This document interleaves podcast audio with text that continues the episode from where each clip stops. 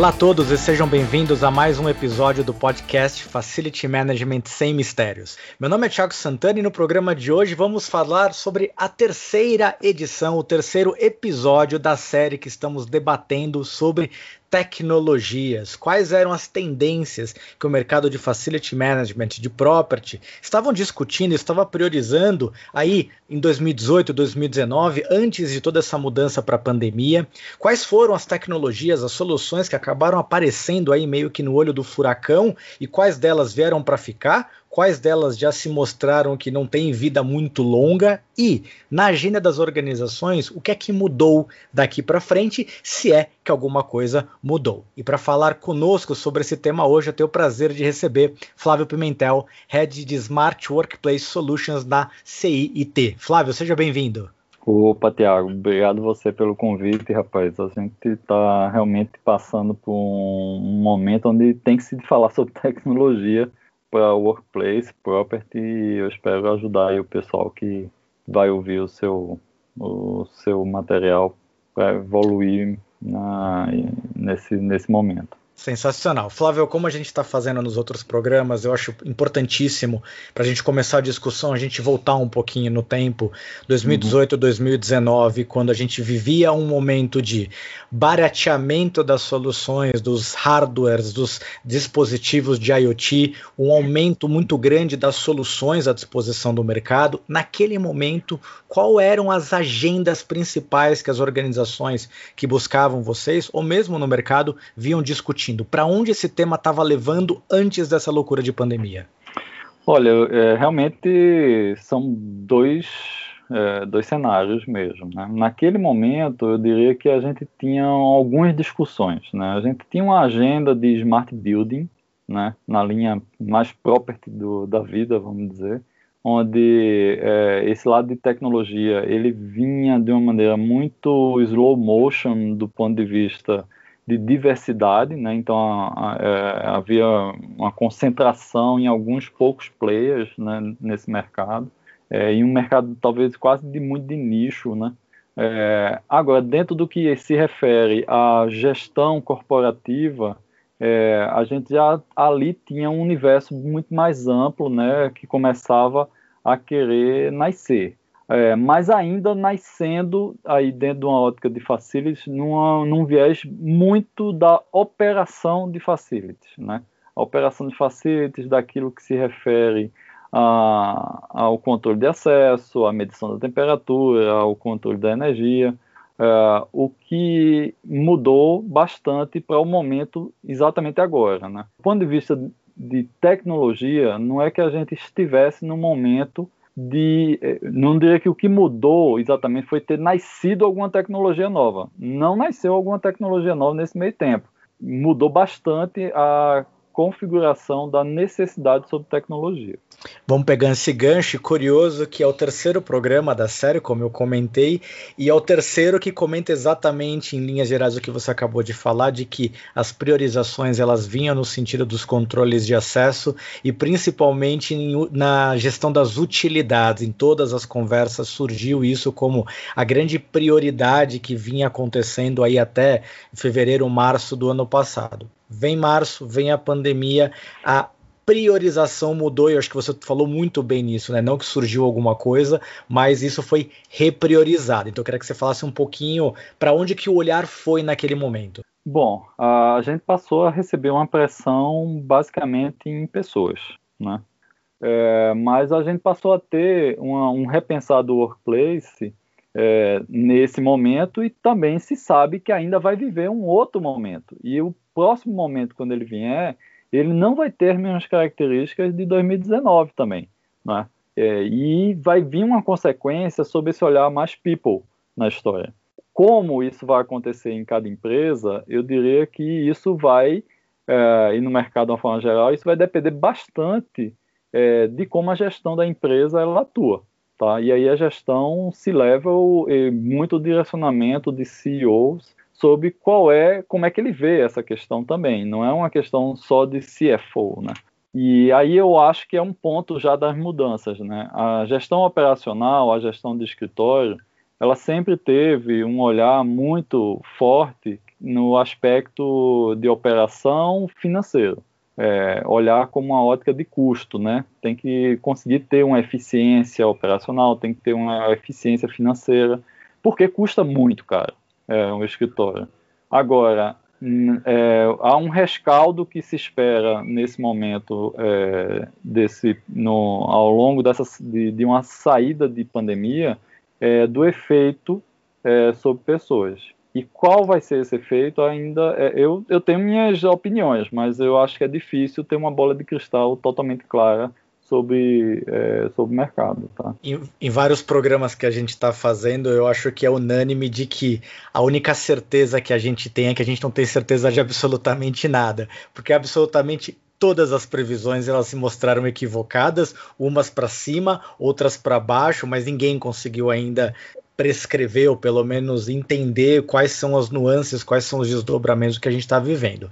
Ainda assim, eu quero te ouvir, Flávio. Então, na sua opinião, para onde você acha que esse componente people, que eu gostei muito de você ter colocado isso na conversa, e eu já posso puxar o gancho um pouquinho para o efeito home office, que ele também envolve a questão people, então eu queria te ouvir uhum. um pouquinho para que caminho você acha que a coisa vai. Olha, é, é a frase que eu ouço mais, né? Work, work from home veio para ficar, né? É, óbvio que o work from home já é uma prática né, de mercado e, e, ela se somava na influência workplace às próprias dinâmicas de trabalho que já vinham mudando. Né? Quando a gente fala que os escritórios, em geral, eles eram superdimensionados é, antes da pandemia, é porque já havia uma dinâmica de trabalho que não necessariamente implicava em estar no, em estar no escritório todo dia, toda hora. Uh, mas você tinha escritórios dimensionados é, proporcionais a, head, a headcounts, né? numa proporção bem próxima, vamos dizer assim, de um para um. Óbvio, quando você está fazendo, eu não estou falando da questão só de pontos de trabalho, é óbvio, quando você está num projeto de arquitetura, é, você dimensiona todo o resto em função do, do headcount, que é o headcount, né? que se usa, é, um, é, os efeitos são colaterais, né? Uh, o que a gente está vendo é de que, é, para a felicidade de todos, tá?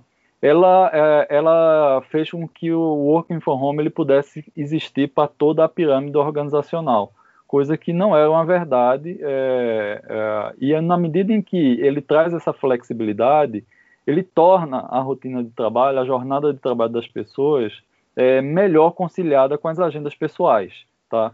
Isso, no final das contas, é, é, é passível de se pensar que isso cria um aspecto positivo para as pessoas na flexibilidade, principalmente em grandes centros urbanos. Né? A gente não está falando da cidade que tem poucos habitantes, a gente está falando da cidade que tem milhões de habitantes, né? onde trânsito, onde perda de tempo, onde dormir menos, onde cuidar dos filhos, onde almoçar em casa, é, isso é, deixou de ser é, a, a, vida, né? É, ou qualidade de vida. Então, acho que há uma chance de, no, no, no mais adiante, esse working from home, ele criar ele, ele ter esse efeito colateral. Evidentemente que isso cria uma agenda é, de repensar o workplace, porque não só uma questão quantitativa, é, que é óbvia, né? Você vai ter é, menos demanda, né? Um, um, se a sua empresa for a mesma do mesmo tamanho. Se, evidentemente, se a sua empresa estiver crescendo, você pode estar usando o mesmo tamanho de escritório, mas é de se, de se presumir que algum rearranjo do, dos, dos escritórios vão ter que ser feitos, não só do ponto de vista quantitativo, como qualitativo. E há um desafio que eu acho que está na mesa que não se sabe exatamente ainda como vai se resolver e cada um vai, vai meio que desenvolver a sua forma, que tem a ver com a questão de engajamento de times, engajamento de talentos, é, essa dinâmica do parte aqui e parte lá remota.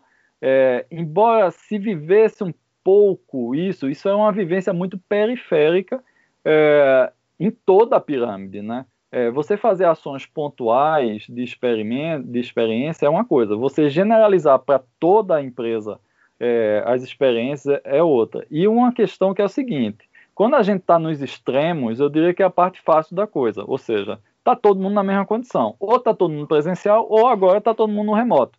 O mix é que é a nuvem cinza porque a gente não sabe exatamente é, como gerenciar isso. Né? A gente sabe gerenciar pontualmente, mas é, em escala, a gente não, não, não, não, as corporações elas ainda elas estão começando a, a, ter uma clareza de que esse é o desafio que vai ter.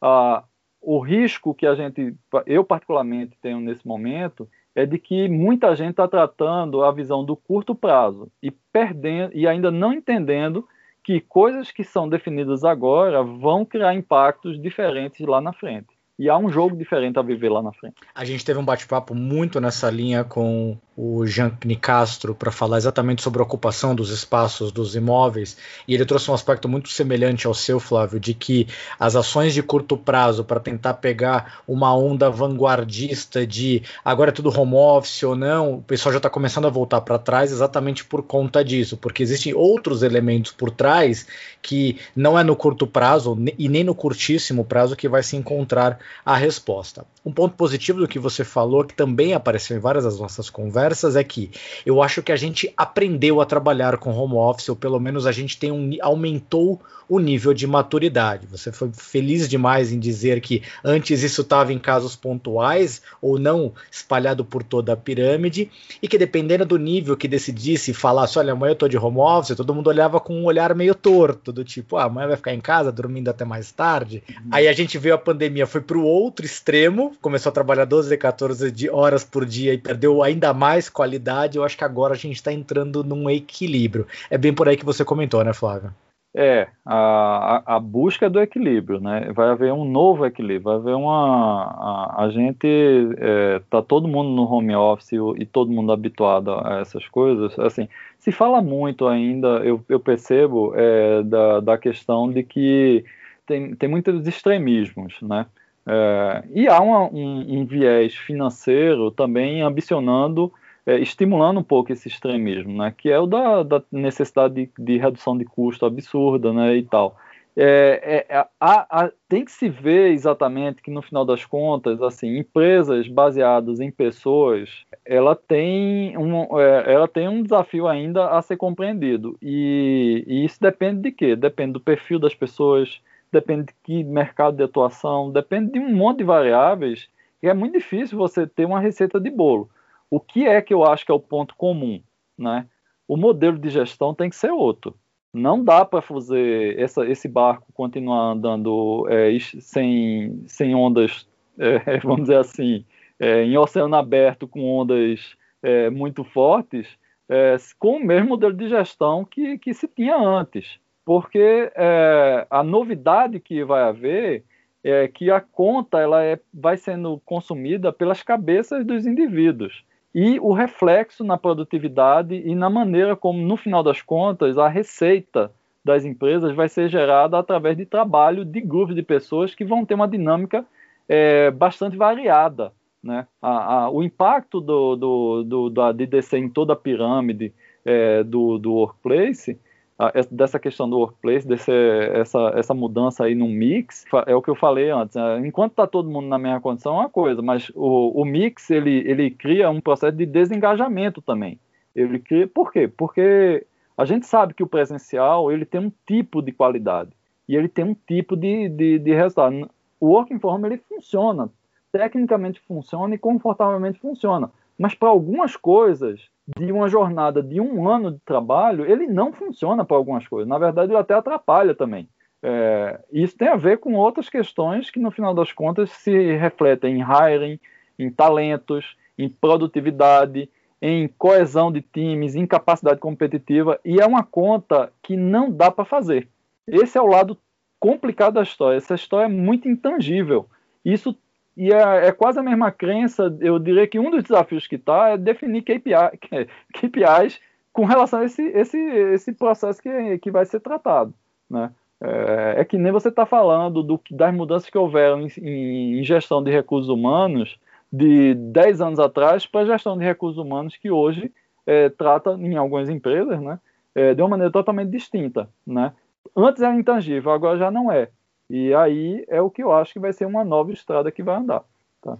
Voltando para o tema de people, de pessoas, Flávio, a gente vem discutindo aspectos de que, com a maior maturidade do home office, com a necessidade dos espaços eles também se reorganizarem. Já tem gente falando que a gente deva haver uma tendência de aumento de áreas por pessoa. A gente vinha numa, num encurtamento, cada vez menos metros quadrados, com as questões de potencial risco de novas, novas pandemias no futuro, então já tem gente falando que os escritórios vão ter que estar um pouquinho mais preparados ou limitar um pouco dos seus acessos, então tem gente falando de crescer áreas, por exemplo, para a mesma quantidade de pessoas, mas tem gente, uma corrente falando sobre o maior poder de decisão do usuário entre ir para o escritório ou trabalhar de casa, e que este poder de decisão está vinculado a uma maior necessidade de informação sobre qual é a qualidade, qual é a segurança do meu ambiente de trabalho para que eu me sinta confortável e decida ir para o escritório. Você tem percebido movimentos ou discussões nesse sentido? Olha, Tiago, eu acho o seguinte, é, aí eu vou dar a minha opinião. É, pandemia é uma coisa que não acontece toda hora, tá? Isso é um ponto. É, outro ponto é que se espera que em algum momento, e esse momento deve vir, querendo ou não ele deve vir, vai haver uma redução substancial desse problema sanitário. O terceiro ponto é o seguinte: evidentemente que ninguém, a gente está vendo essa escalada da, das mortes, ninguém nesse momento tem a capacidade de pensar é, que realmente ir para o escritório é, é, algo tranquilo. Não é. Né? É óbvio que não é e não se sabe nem quando vai ser. Agora, isso, isso é uma coisa, isso é uma coisa. Outra coisa é a gente tratar isso de uma maneira definitiva para os próximos 3, 4, 5 anos. Né? Uh, então, o, o ponto que eu quero chegar é o seguinte: é de que, no que se refere à questão de áreas, tá? É, se a empresa vai aumentar ou não a, a, questão de metro quadrado por, por pessoa, eu sinceramente, assim, eu, a analogia que me veio, quando você começou a falar a frase, me veio uma analogia do que acontece muito no setor de tecnologia. Né? Em, em tecnologia, o custo de software, por exemplo, ele depende do nível de criticidade do sistema. Você está fazendo um sistema para um avião, ele, o, o, custo de uma linha de software, né, que é uma, um, uma linha de código de software, ele custa tanto. É, quando você está tratando de sistemas não críticos, e são sistemas de home ou algumas coisas pequenas e tal, o custo do linha de software, de custo de linha de software é muito baixo. E quem veio com essa filosofia foi a Microsoft, quando Bill Gates estava na garagem lá, junto com, com o pessoal criando o Microsoft Windows, né? Uh, e foi assim que a, que a Microsoft passou por cima da IBM, por exemplo, né? Naquele momento em que a gente tinha PC XT, né? É, ainda é, acontecendo lá na, na, década de 80. Uh, ah, o que eu quero dizer é o seguinte, é que colocar mais área pode ser uma decisão corporativa simplesmente por conta de, de, de querer tratar melhor, com mais conforto. Mas dificilmente eu acredito que, em geral, as empresas vão usar a questão da pandemia para uma decisão de aumento de áreas para se proteger de pandemia. É, eu acho que é, é, é, não há esse nível de criticidade e de risco, vamos dizer assim, porque não há uma. Há, há, evidentemente que vai haver um redimensionamento de escritório em, em determinadas, em, em, em, diferentes frentes. Uh, você vê as discussões sobre vai permanecer aquele prédio inteiro, vai distribuir isso em, geografias para facilitar é, a descentralização, Uh, essa própria discussão que você trouxe aí vai aumentar o metro quadrado por headcount ou não, como uma forma de, de, de, na verdade, ter uma outra dinâmica de escritório, porque não vai ser a mesma lógica de trabalho lá no escritório, é, é mais colaborativo, menos colaborativo. Eu acho que vai ter um, um, um tem uma miríade aí de, de, de aspectos que vão ser que é um ponto que está em discussão em cada empresa, né, sobre o que é que fazer juntando tudo isso. Agora, eu não acho que a questão de aumentar especificamente o metro quadrado vai vir porque um, um C-Level vai olhar e assim, a gente tem que se preparar para uma possível nova pandemia. Acho que isso não é o caso nem de contágio, porque a gente viveu. O, a última pandemia que a gente sabe realmente forte é da, da, da espanhola, que foi no início do século passado. É, a gente viveu com sarampo, viveu com cachumba, com rubéola, com gripe, com, com, com, com várias doenças é, e não foi por isso que, a, que, que as empresas é, fizeram seus modelos de escritório ser alterados exatamente por isso. Né? Os parâmetros de, de, de reavaliação do, do workplace, eu, eu ainda acho que, embora mesmo centrados em people, eles têm muito mais a ver com o bem-estar no que se refere à jornada de trabalho e não à questão sanitária. Isso pensando de uma maneira definitiva. Agora, a questão é sanitária. E talvez ela veio para acelerar, e a vantagem dessa série de bate-papos é justamente, Flávio, e tô adorando os seus pontos, porque aqui a gente está indo para um caminho diferente do que a gente ouviu em outros programas, e esse é o grande objetivo dessa série, que é justamente pegar as perspectivas diferentes. Muito bem. É, passado então, seja lá quando isso acontecer, mas avançada ou ultrapassada esta crise que nós estamos neste momento. Você acha que as agendas, que esse componente people, ele deve fazer grandes alterações no macro programa das empresas de implantação de tecnologias, ele deve voltar a mais ou menos os mesmos parâmetros antes, lá em 2019, 2018? Como é que você enxerga isso após uma certa volta à normalidade, Flávio? Olha, Tiago, eu, eu tenho entendimento o seguinte: voltar a usar os mesmos parâmetros, é, é, eu diria que quem fizer isso vai ir para um caminho onde o risco é alto de sofrência, tá? Por quê? Porque o mundo mudou, né? O mundo na cabeça das pessoas mudou. É, é muito difícil, eu acho, a partir de um tempo tão longo de, de experiência, né? Porque deixou de ser um experimento a questão do work from home, né? Ela passou a fazer parte, né? Ela passou a se consolidar. É muito difícil dar um quase um cavalo de pau né, na expressão popular, né?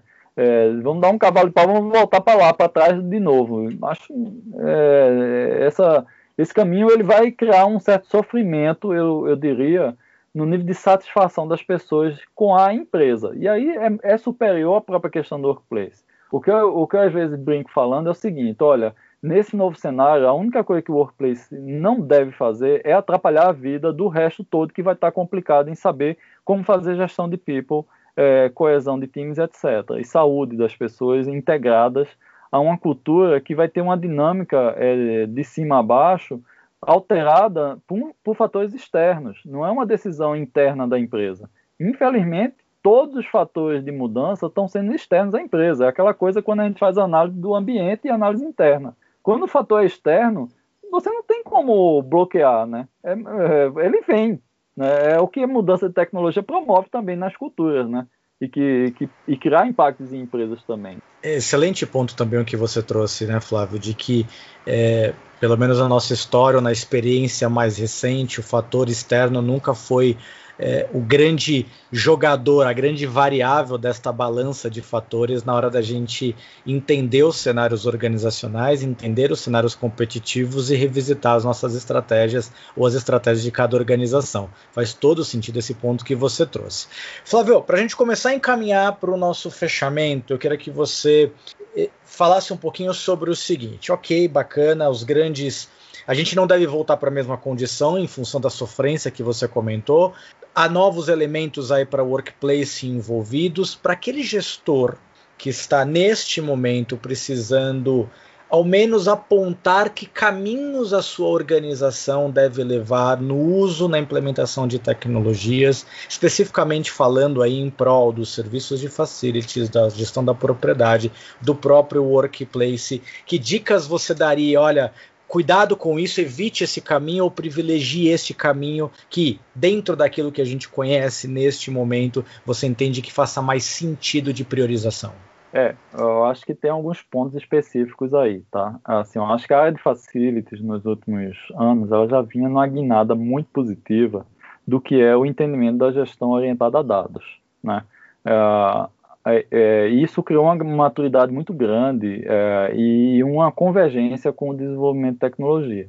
E essa maturidade, eu acho que ela tem que ser usada nessa hora para entender o seguinte: olha, tem um cara novo aqui na história que, para sua infelicidade, ele não é, ele não vem só de um sisteminha de gerenciamento de energia, uh, um BMS lá. Ele não tem esse tipo de característica. Ele tem uma característica de entendimento sobre coisas chamadas comportamentos de pessoas. E você tem que aprender a, a ter dados que não sejam falsos. Da, é, a gente fala muito da, do, da história do dado falso. Dado falso só serve para tirar a conclusão errada.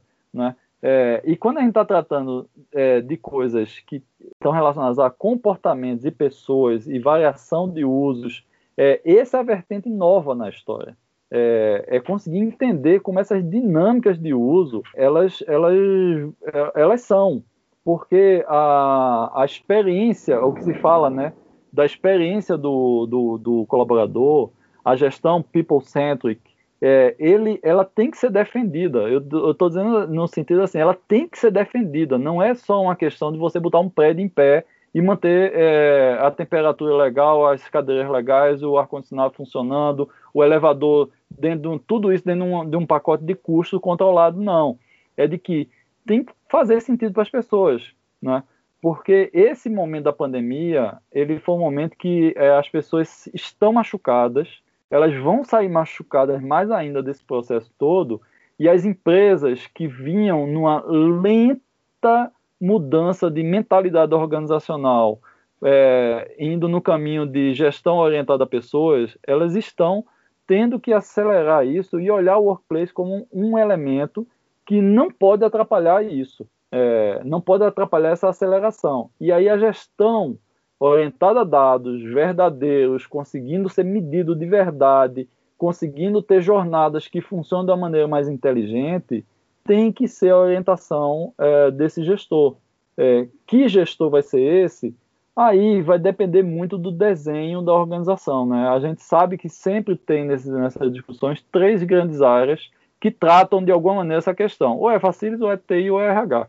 Né? Quem vai fazer que papel ali dentro é, eu sinceramente assim, eu acho que depende de cada uma. Agora, seria sempre desejável se houvesse uma orquestração é, e um entendimento de uma orquestração desses três, tá? Eu, eu entendo que esse é o modelo melhor possível. Uh, quem vai fazer isso ou não, aí eu não sei. É, e faz todo sentido porque cada vez mais essas três vertentes elas estão tão inseridas no ambiente de trabalho, nas relações e inclusive no não atrapalhar. Eu gostei muito disso que você falou e não atrapalhar a retomada, não atrapalhar as novas formas de atuação que certamente a conjuntura entre essas três áreas ela passa. Se antes era importante, eu uso dizer que ela é um papel quase crucial hoje em qualquer jornada que envolve tecnologia. É, deixa eu só, deixa só, posso dar um, só um adendo aí nesse que você comentou? Com toda é, certeza. É, e linkando a um ponto do que você começou lá atrás, né, do 2019, né? É, que é o seguinte, é, a gente vivia num ambiente, num certo ambiente, nessa questão das três áreas, de certo conforto. Por quê? Porque os escritórios, querendo ou não, eles tinha uma zona de conforto em termos de do que é que acontecia ali deles. Era um ambiente relativamente controlado, mas era um ambiente que ali estava um certo sub, superdimensionamento das coisas. E isso fazia com que o quê? Que os problemas de facilities, talvez, relacionados a pessoas, eles conseguiam não exatamente gerar uma pressão grande. A, a pressão acontecia quando a empresa tinha que duplicar o tamanho e tal, e tem que botar um, um outro escritório no ar mas não do, do, dia a dia, né? Os problemas eram controlados. Aí isso criava um distanciamento também da TI, porque você não demandava tanto de tecnologia e a TI também não se aproximava de você. Por outro lado, você também, como não tinha uma pre a pressão de people era, era relativamente baixa, porque as pessoas também se resolviam, o RH também estava lá no canto dela. E assim a gente vivia o mundo, de certa forma, o Facility lá navegando sozinho e de uma maneira é, desamparada, eu diria. Tá? Uh, agora, quando houve todo esse processo, a gente, a gente foi para um cenário onde fez falta. Essas, essas distâncias estão fazendo falta agora. As distâncias que, que não foram é, tratadas antes, elas estão fazendo falta exatamente nesse momento. Né? O que eu realmente gostaria de acreditar é de que a maturidade corporativa ela entendesse que é, essas, essa, essa ligação entre essas três partes ela precisa ser é, é, aperfeiçoada, tá? E isso é um processo que demanda tempo, tá? Demanda tempo, porque no final das contas é, é aquilo que eu falei. As pessoas vão voltar, o prédio é o mesmo, vamos dizer assim, né? Prédio é prédio e ali você faz. Se você vai mudar o layout, não vai mudar o layout, vamos dizer assim, mais ou menos vai ser a mesma coisa. Quem está mudando radicalmente é a cabeça de cada indivíduo. Esse está mudando radicalmente, né? É, então tem que se entender como é que isso vai conseguir é, tratar e evidentemente que tem coisas de tecnologia, tem aspectos de tecnologia que, que ajudam muito nesse aspecto. Se a gente está falando de gestão data-driven, a gente está falando de tecnologia. Flávio, sensacional esse fechamento que você trouxe e eu tenho certeza que ele vai abrir portas e jogar sementes aí para novos bate-papos. Eu tenho certeza que para quem está nos ouvindo, abriu também várias vertentes da forma de gerenciar, da forma de gestionar esse momento e esse, essa parte última sobre a necessidade e a importância da conclusão. Eu acho que ele encerrou nosso, muito bem o nosso bate-papo. Flávio, fala mais um pouquinho sobre você, sobre a CIT, onde o pessoal encontra mais informações sobre as atividades, os processos, as soluções que vocês oferecem para o mercado. Bom, a CIT é uma multinacional brasileira de tecnologia, um caso de sucesso. Eu tenho muito orgulho de, de, de estar nessa história. É, é, uma da, é uma das poucas empresas que está há 14 anos consecutivos na lista das 100 melhores para trabalhar e, e, está ganhando espaço de 100 melhores para trabalhar no mundo. A gente já é 100 melhores na China, 100 melhores em outra, desculpa, em outra parte, em outras partes do planeta. E, foi, e é daí nossa origem com relação a essa tecnologia voltada às pessoas, né? É, e é por isso que a gestão orientada a pessoas ela é uma gestão de sucesso e ela vai cada vez mais ser. E, e aí, das nossas próprias aplicações dentro de casa, surgiu um novo negócio que eu comentei com você, que é de, de tratar o workplace management. Não é o business da CT e a gente está tá, nesse momento criando um corporate venture, né, que é a New Work, é, que vocês vão ouvir falar muito em breve. Cada, e já começa, a gente já começou aqui ali falar da New Work, mas a New Work ela é focada nessas discussões sobre como tecnologia e o apoio a virar a página do modelo de gestão a gente deve cuidar disso. Então, as diferentes jornadas, os diferentes desafios é, de tecnologia de ponta, mais tecnologia pensada para resolver problemas e não o inverso de você querer ter, aplicar tecnologia para resolver alguma coisa que não é o problema que você tem. É o que mais se faz, infelizmente. É, é onde a gente vê a, a, a gastar muito dinheiro com tecnologia e não resolver o que você tem de problema. A gente não pode é, ter essa fórmula como um mantra. O, é o contrário. É que quando você pensa nas pessoas, pensa nos problemas, é, que na verdade não são problemas, são necessidades trazidas pelas pessoas, aquilo deixa de ter cara de problema. Ele fica claro de como você tem que atuar. E é isso que a gente faz. Tecnologia é meio, como a gente sempre bate Exato. na tecla, ela não é fim. Flávio, agradeço demais o bate-papo. Na descrição desse podcast tem todo o link para o perfil do Flávio no LinkedIn, para o site da CIT, para o link também, perfil também da CIT no LinkedIn. Para você que está nos ouvindo, siga seguindo o nosso canal, compartilhe esse episódio e fique atento que semana que vem tem mais conteúdo. Um grande abraço e até a próxima.